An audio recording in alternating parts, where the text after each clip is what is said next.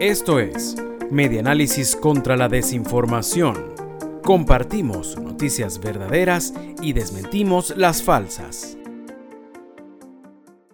Situación con el combustible amenaza con generar escasez de alimentos en Nueva Esparta. La situación del combustible para los sectores pesquero, panadero, de transporte de alimentos y cisterneros de agua amenaza con generar escasez de alimentos en el estado Nueva Esparta. Así lo alertaron representantes de estos gremios durante una protesta a las afueras de la sede de PDVSA ubicada en la avenida Terranova de Por la Mar, esto según reseña El Sol de Margarita.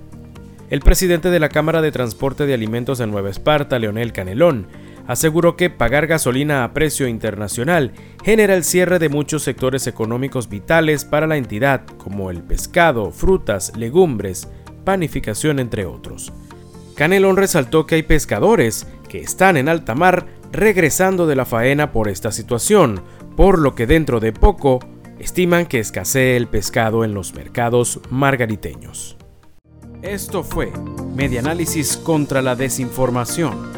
Síguenos en nuestras redes sociales, en Twitter e Instagram. Somos arroba medianálisis e ingresa a nuestra página web www.medianálisis.org.